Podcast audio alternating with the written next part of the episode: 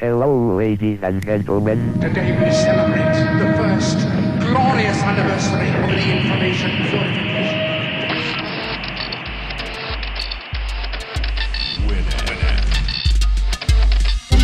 Piratas de Tierra del Fuego. Tecnología del mundo ensamblada en casa.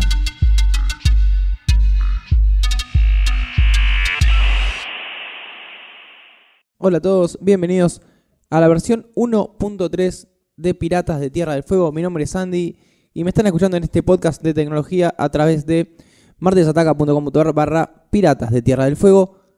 Como todas las emisiones estoy acompañado por el señor Germán. Hola Andy, ¿Cómo estás? ¿Venís acá a aprender? vengo a aprender, vengo a aprender las máquinas. a aprender las máquinas. Eh, se pueden comunicar con nosotros a través de Twitter y de Facebook. Nos encuentran como Martes Ataca. Ahí pueden escribir lo que quieran, críticas al programa, qué cosas quieren escuchar. Nosotros acá venimos a hablar de, de tecnología, de enseñar a un nivel bastante... no- For Dummies. For- sí, for dummies, pero, pero bien. Como siempre voy a dedicar este programa a, a un personaje, una persona, un algo Ajá, que me haya llamado la atención. Un ente.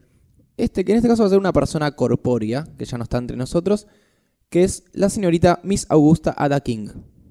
Más Ajá. conocida como... ¿Miss Agosto? No, no, no. Miss Augusta. Ah, ok. Más conocida como Ada Lovelace, que es considerada la madre de la programación informática. Apa, Una mujer. mujer. programa- Sí, sí. Ah, ¿qué, es que es ese comentario machista, Germán? Estaba esperándolo. Bueno, hoy en día se reconoce a esta mujer como la primera persona en describir un lenguaje de programación de carácter general interpretando las ideas de Babbage. Babbage era un, un tipo que diseñó una computadora, más- era más que una calculadora, sí. que se llamaba máquina analítica y nunca, nunca la llegó a- a construir. Ajá. Entonces, esta mina escribió en el 1843 una serie de notas sobre este ordenador y también empezó a escribir un lenguaje y a programar sobre el mismo. Con corchetes y todo. No, ¿Y llaves? no, era, era otro tipo de lenguaje, no, no era tan fácil como ahora. Ahora que es gratis programar no era tan fácil. bueno, un detalle es que la mujer esta había firmado con sus iniciales las notas estas por miedo a ser censurada por ser mujer. Por gente Ajá. como vos que dicen, ah, una mujer programando. Bueno. Ella se llamó a sí misma una analista, un concepto que hoy en día es muy, se usa mucho, la, la analista de sistemas. Una lista de todo. De bueno, no existía. No, bueno, estamos hablando de sistemas igual. Gente que analiza sistemas. Ok. Es la primera persona en escribir un programa para un ordenador programable. Yo creo que ya he hablado que había computadoras que uno podía programar y otras que no. Por ejemplo, vos tenés una calculadora Sí, y no la puedes programar, ya viene programada. exactamente. Hoy en día ya tenemos calculadoras que uno ya le puede meter funciones más complejas y las programás de alguna forma.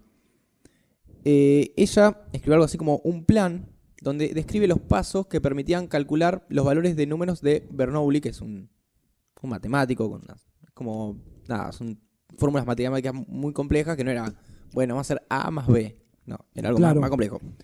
Eh, entonces, en este primer programa ya utilizaba bucles, el conocido ciclo for, Ajá. el, el ciclo for, el, o el each. Hay, hay varios métodos para hacer loops. Sí, Eh, serían como loops. Sí, que en vez de hacer, escribir, O bucle, como bien lo dijiste.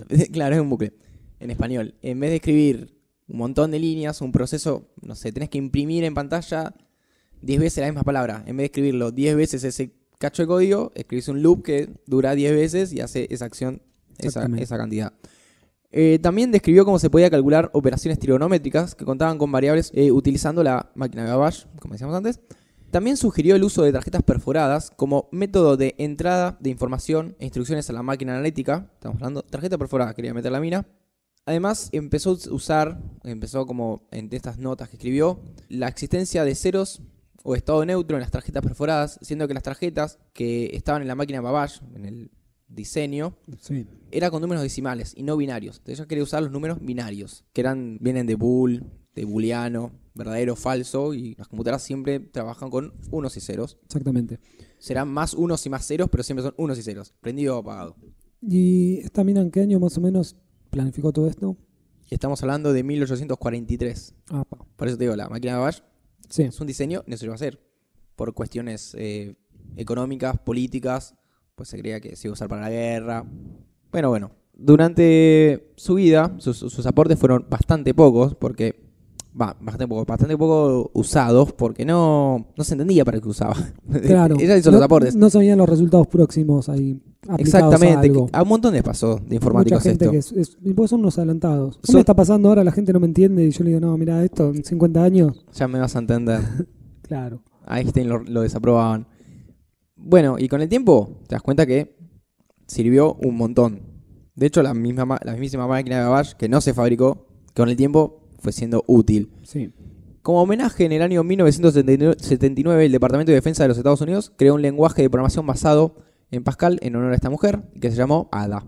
El rostro también de esta mujer aparece como una marca de autenticidad en los certificados de licencia del sistema operativo Microsoft Windows. Como Bueno. hay, cuando están los certificados, aparecen como un- una especie de estampilla ahí Sí.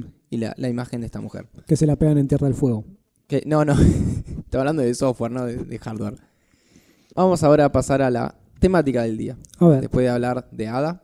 Este episodio, esta versión 1.3, se llama Computadora Mata Flanders. ¿Sabes de qué hablamos?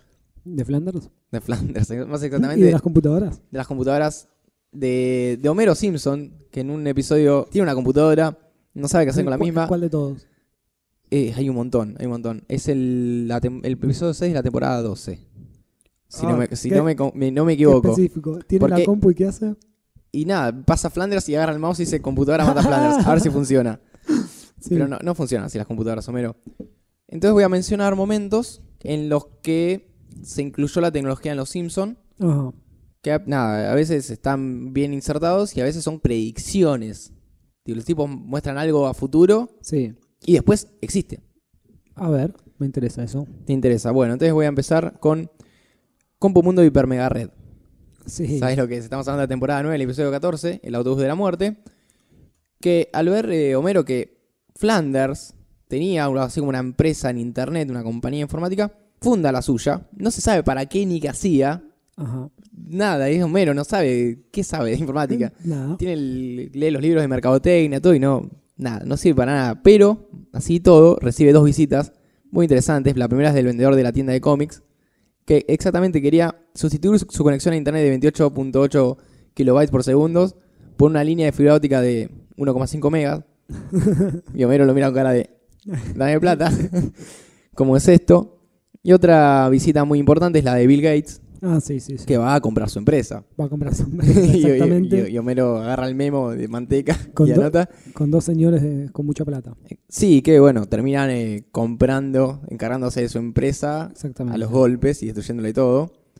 Y bueno, Bill Gates dice que no se hizo rico firmando cheques.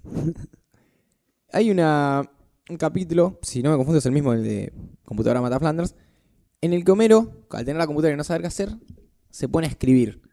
Sí, Primero, no, primero tiene ganas de hacer una página web. sí. Y me, empieza a encontrar Empieza a cosas, poner cosas. elementos, y es una página que es un quilombo, no funciona para nada. Que mucha gente. Jesús bailando. Se dice que mucha gente que hace interfaces debería prestar atención más a ese capítulo. Sí, todavía se siguen viendo esas cosas. Se sigue viendo.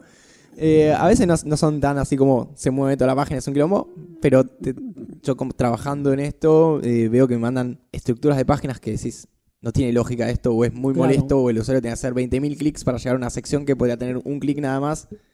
Pero bueno, esto es más exagerado. Y decía hacer un blog donde va subiendo chismes Sí. del, del pueblo, de, Lo vi este fin de semana ese capítulo. ¿Sí? Y para cubrir su identidad se pone una... Es muy gracioso porque él se pone como una... Es como una bolsa. una bolsa de papel que dice X. Sí, Y cuando carga la página, como carga lento, se ve primero la foto de él y después la bolsa cargando. exactamente. Y sin querer devela eh, un secreto gubernamental. Porque en un momento empieza a meter chismes que son todos mentiras. Y dice uno, y ahí bueno, y ahí sigue el capítulo. Porque primero son chismes que le llegan. Sí. Después cuando van a dar O, el premio, o empieza, o empieza él como a anotar o escuchar la Claro. gente y nadie sabe quién es él. nadie sabe. Después revela su identidad, entonces Nadie, nadie, que- nadie le cuenta nada y ahí empieza a inventar cualquier pelotudez que se le cruza. Así es. Esta página había estado en internet, no la podía visitar. Se ve que la bajaron, no sé, sé que Fox no tiene plata para mantener estos sitios.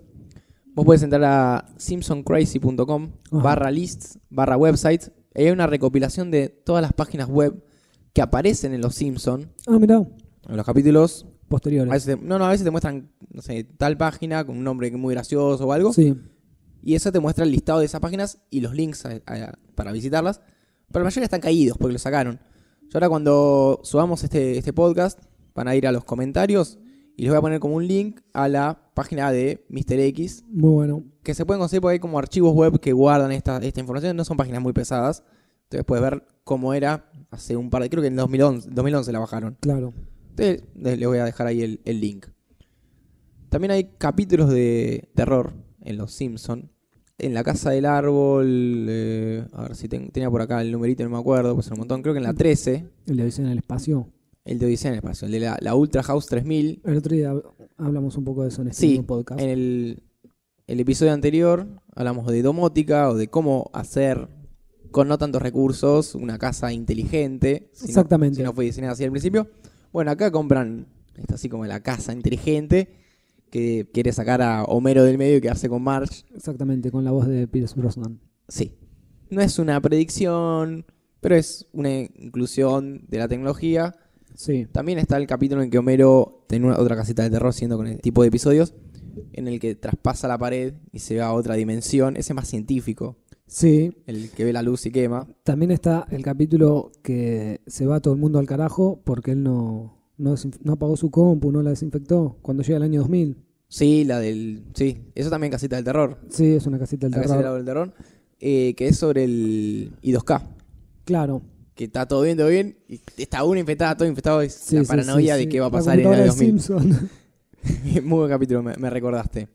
Uno más actual, algo así como la temporada 20, se menciona la tienda Maple, no Apple. ah, La tienda Maple, que hay una, una sátira, una crítica a Apple. Están como todos muy enfermos. Sí. Y está, se venden, por ejemplo, el, el MyPods, nombre cualquiera que le hayan puesto. Y está eh, Steve Mobs. este en particular, yo creo que le habrán dicho, ¿querés participar? Dijo, no. Eh, no aparece Steve Jobs en Los Simpsons, aparece Claro. Steve Mobs. Después hay uno también que Homero trabaja desde su casa con una computadora. Sí, ese es el que engorda demasiado El- el y que tiene- engorda hace, hace demasiado, home office. Exactamente. Y tampoco hace nada porque que- queda con el muñequito ese golpeando el teclado. Aprieta las teclas hasta que se da cuenta que el pájaro iba a ser tan efectivo como él. Y al final no lo era. Y al final no era. Y hay uno también, no sé si es este mismo de los iPods, me parece que no, que es una sátira que como que pienso, creo que también es de la casita del terror o algo así. O en algún momento ven como al futuro y vienen los iPods, que son como unos iPods gigantes, más grandes que una persona, y Sí. usan, usan los auriculares Como látigos. como látigos Sí, sí, contra la gente y los hacen trabajar. Bueno, pasemos a las predicciones. ¿Sí? Sí. Primero, hay un capítulo en que tiene un par, que voy a mencionar solamente dos, que son los futuristas. Estamos hablando de eh, uno que era sobre la boda de Lisa, sí. que ella está como en un. Es algo así como una feria, en una, Sí, sí, Una está feria como y una termina como una- Esas ferias yankees. con una divina que le dice: Tu familia son tal, tal, tal. Y dice: Bueno, esta mina sabe algo. Y habla sobre el amor de su vida, que era un inglés. Y esto era el año 2010, si no me confundo. Este capítulo es del 95 y se hablaba del 2010.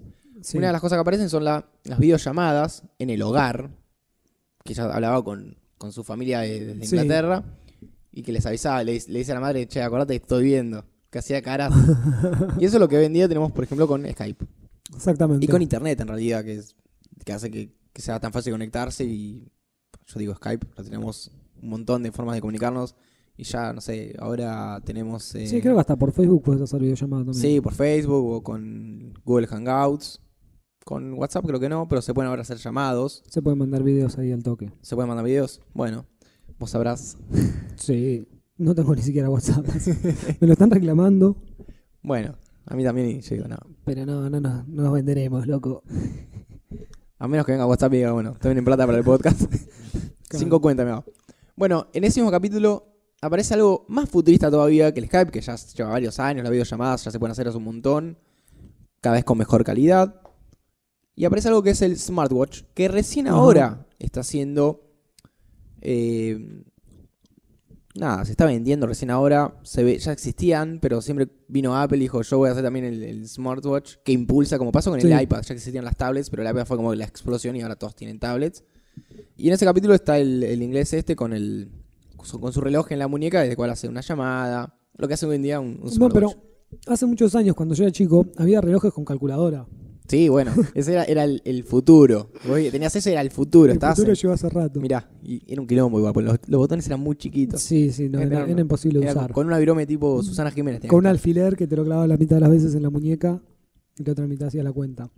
Sí, ese era, el futuro ahora. Ya es un teléfono en la muñeca. Uno que está muy bueno que encontré, que es... Papá, no, no tengo acá el capítulo. Pero, eh, no, es el mismo, es el mismo. Que está Bart en el bar de Moe. Sí. Y juega al pool, pero con lentes... eh, ah, de realidad virtual. de realidad, realidad virtual que son muy parecidos a los Oculus Rift que se están desarrollando en este momento, que Facebook compró la empresa que los desarrolla. Y nada, ya te están planteando un, un futuro en el que los videojuegos no precisas, mm, vas a poder jugar con el cuerpo. De hecho, tenés Claro. la Kinect, tenés la Wii. Sí. Esto me llamó la atención porque tenía lo- lo- los lentes puestos, no era una, una pantalla. Entonces jugaban Claro. parados en una supuesta mesa de pool. Uno que es muy bueno, que no, si lo, lo ves así la rápida no te das cuenta que es eso. Hay un capítulo en el que usan algo así, que algo que vos usaste y estás eh, familiarizado, que es la GoPro. Ajá. Vos lo usaste, te fuiste de vacaciones, Sí, sí. GoPro. No sé si tenías que en la cabeza o no. No, no, no, la llevamos que- siempre en la mano. Está la vinchita esa, que la llevas en la cabeza Sí. y filmás todo lo que pasa.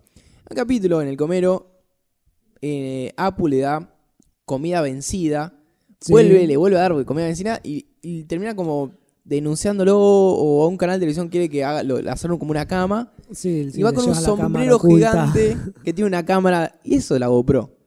Exactamente. Es así, se notaba un poquito más, pero Necesitaba un sombrero como de un metro de alto, pero. sí, porque era una cámara grande que llevaba. Y otra, otro adelanto, otra predicción, es el de las selfies. Ajá. En un capítulo del 92, les hacen un examen de orientación vocacional a Lisa y a Bart. A, Lisa le da para más de casa, que se decepciona totalmente, como no, no puede ser, y a Bart le da para policía. Y él se pone a jugar a ser policía, y en un momento tiene unas pruebas incriminatorias contra Homero, y saca unas fotos en las que se ve a Homero comiéndose una torta. Y entre esas tortas, entre Sí. esas tortas, entre esas fotos, aparece una de Bart con una cámara sacando una foto de, de su culo De su contra un espejo. Es una especie de selfie, Es una- otro retrato contra el. Es Sí, sí. una- un adelanto eso. Es la boquita de pato contra el espejo. Exactamente, acá Noelia sabrá. Nuestra compañera de, de Martes Ataca. Tiene un máster en selfies. Así que esos son los adelantos y las la implementación de tecnología que traje de los Simpson. Hay muchas más. Unos adelantados. de hecho, en, lo- en los Sí. capítulos nuevos hay un montón. Hay un capítulo en que Marge juega un juego tipo World of Warcraft con Ah, sí, sí, ese tiene lo su vi. personaje virtual y los, mat- lo mata Bart. de los no tan nuevos, pero sí es nuevo. Después hay otro que, que es de los viejos. Hay uno de los viejos que a Bart le lee en el futuro, que es el que Lisa es presidente, Sí, que tiene como algunas cosas del futuro que son cosas que todavía no están pasando igual. Pero por ejemplo, recuerdo cuando él está tocando con la banda, con la banda que es él y Rafa, sí, sí, sí. y les empiezan a revolar cosas al escenario. Hay como una reja. Hay como una reja láser que, que tiene, que tiene estas cosas. Yo creo que hay unos autobuses eh, voladores y él, él toma el que no, el que es tipo de los viejos. Sí. Hay uno que es el de. El de come, comerse a Marta. Era como. Ahora no me sale bien cómo es la frase. Que escriben un texto. Pegarle a Marty. pe- pegarle a Marty. Que en inglés era como Beat Marty. Acá era Eat, eat Sí. Up Marta. Y se lo corrige mal. Claro, el corrector del celular. El corrector, pero es un capítulo de finales de los 90. Ah, sí. Y es como predicción de la falla Ah. de los autocorrectores. Que la típica mandas un mensaje y quisiste poner una cosa Muy y zarpado eso. pusiste otra. Y decís como. Bueno, fue el autocorrector. A veces no fue el autocorrector, gente.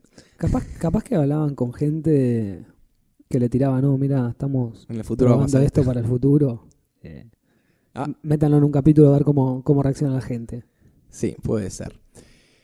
Bueno, pasamos al destacado del día de la fecha de este podcast, que es una empresa llamada AO GmbH. Sí, un quilombo. GmbH. Eh, que está por lanzar un navegador web para smartphones Android que bloquea los anuncios a publicidades. ¡Oh, golazo! ¿Viste? ¿Viste que siempre te rompen las bolas publicidades? A ver, esta empresa, esta compañía, es la misma que hizo el AdBlock, el AdBlock Plus. Ajá. ¿Vos lo tenés instalado? No. Bueno, el AdBlock, vos tenés tu, tu computadora y sé, entras a un diario digital y se llena de, de publicidades por todos lados. Pa, pa, pa. Es tipo la Sí. página de Homero con, con animaciones por todos lados. Bueno, este, vos te bajás esta extensión que está para, para Chrome, Firefox, Safari, Internet Explorer y algún otro más. Sí. ¿Sabes lo que es terrible? Cuando querés ver un evento deportivo por eh, roja directa y cliqueas esos streaming que no sabes ni de dónde vienen. Bueno, y te llenan de, y abrís, publicidades. Y tenés que esperar como dos minutos a que se, se vayan solas, porque aparte si cliqueas es peor porque se te empiezan a abrir más cosas. Y te ponen, a, Eh, apretá clic en close y no está el botón de close, está, está, está la cruz en otro lado y tenés como cinco eh, publicidades antes de la pantalla para ver el partido. Un bajón. Bueno, estos muchachos, esta, esta compañía hicieron AdBlock Plus, que vos lo instalás en tu navegador Sí. y te bloquea las publicidades. No las ves, directamente no las ves. Ajá. No solamente eso, también, por ejemplo, en Facebook o en YouTube, vos tenés publicidades antes de los videos. Sí. Te pones, uh, quiero, quiero escuchar este, este tema de Ricardo Montaner. Y Sí, te ponen una, y una te aparece publicidad. Sergio Massa. Sí, sí, dale, más quiero escuchar a Montaner. Claro. Bueno, estos muchachos en un momento Google lo sacó, su aplicación del Store, del Google Play, Sí. como en el 2013, y ahora quieren volver y ver si le aprueban este, que es un navegador aparte, no es una extensión. Claro. Es un navegador aparte. Es que ¿quién va a poner la plata si no dejan ver las publicidades? Bueno, ahí es el tema. A los muchachos estos no les molestan las publicidades. Si no les molestan las publicidades invasivas. Ajá. A mí me pasa que yo, por ejemplo, en el laburo no tengo el, el adblock, porque yo tengo que ver las páginas como la vería cualquiera cuando, Claro. cuando entra. Y los diarios te ponen pantalla, Pantalla completa, completa. Sí, y tenés sí, que sí. cerrar eso. No es una, un bannercito al costado, pantalla completa. Tenés que saltear eso para seguir viendo las noticias. Entonces tienen como unas... Cuando vos tienes instaladas, hay páginas que a las cuales no le sacan las publicidades. Y hay otras sí. Ah. Porque son las que tienen aprobados el tipo de publicidad que no es No molesto. invasiva. Que no, exactamente, no invasivo. Vos, si querés, podés sacar esa opción que viene por default y no ves nada, absolutamente nada. Porque los tipos reconocen que la publicidad tiene que estar para que se mantengan los sitios, pero a veces es excesivo. Tienen un manifiesto en el cual dicen cuáles son para ellos los anuncios aceptables, que son los no molestos, los que no interrumpen o distorsionan el contenido de la página que queremos leer. Sí. Eh, puede ser roja directa, es un quilombo, Sí, sí, sí. Más allá de que es un contenido- quilombo. legalmente dudoso. Sí. Eh, Acá me dice Noelia que ella tiene problema cuando quiere ver videos porno. No sé qué tipo de publicidad tienen esas páginas. Me pasó un mensaje y me mostró con su celular. Eh, bueno, no sé, tendrá que ir a discutirlo con, la que blog. que se, que se instale el AdBlock Plus. En- si usas Chrome, buscas extensiones, googleás AdBlock Plus, lo instalás y bueno, puedes ver esas chanchadas libres de publicidad. ¿sabes cuál es buenísimo este? No sé si solo hacen a propósito o lo hace en mi internet porque se le canta. Cuando vos vas a cliquear algo, Sí, eh, no, eso para mí que está hecho adrede. Ponele, entras, no sé, a la página, una página de deportes, si querés, seguís con los deportes. Te abre la página y decís, bueno, rápido, voy a ver esta nota. Vas a cliquear y medio que se- te aparece una publicidad antes de que cliques ese video. Medio como que se traba cargando, te aparece una publicidad y cliqueas la publicidad y te abre la publicidad. Pero es como que te lo hace ahí rápidamente, tipo, tac, tac, ch, estás en una publicidad. y bueno. Y compras las cosas que te... Y compro todo, tengo que comprarlo, obvio, estoy así cliqueando, comprar, comprar, comprar. Eh, bueno, otra de las reglas que, que tienen los anuncios aceptables son que tienen que ser transparentes y no engañosos.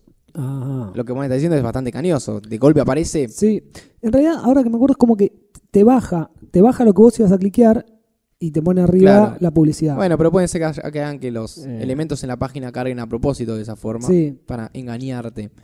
También tienen que ser, bueno, efectivos, sin necesidad de ser agresivos. Hay publicidades que son muy molestas desde el mensaje. Eh, y también, bueno, tiene que estar, se tienen que adecuar al sitio que estamos visitando. A veces me pasa que veo páginas que está todo lindo diseño y de golpe una publicidad que se más ancha y pa, y te corrió todo para el costado, Ah, sí. te desarmó todo. sí. Y eso no, no. ¿Qué pasa con el trabajo de los programadores, de los maquetadores? Sí, no, todo Se mal, rompieron el todo mal. alma. Y vienen acá y rompen todo. Así que bueno, ese fue esta versión 1.3 de Piratas de Tierra del Fuego. Hablamos de la primera mujer eh, programadora, Así es. de Los Simpson y la tecnología, Hermoso y momento. de AdBlock Plus con eh, su próximo navegador web para dispositivos móviles Android. Nos encontramos en el próximo podcast. Nos pueden escuchar en martesataca.com.ar barra Piratas de Tierra del Fuego. Se pueden contactar con nosotros en Twitter y en Facebook, donde estamos como Martes Ataca. Así que eso es todo. Hasta la próxima. Chau.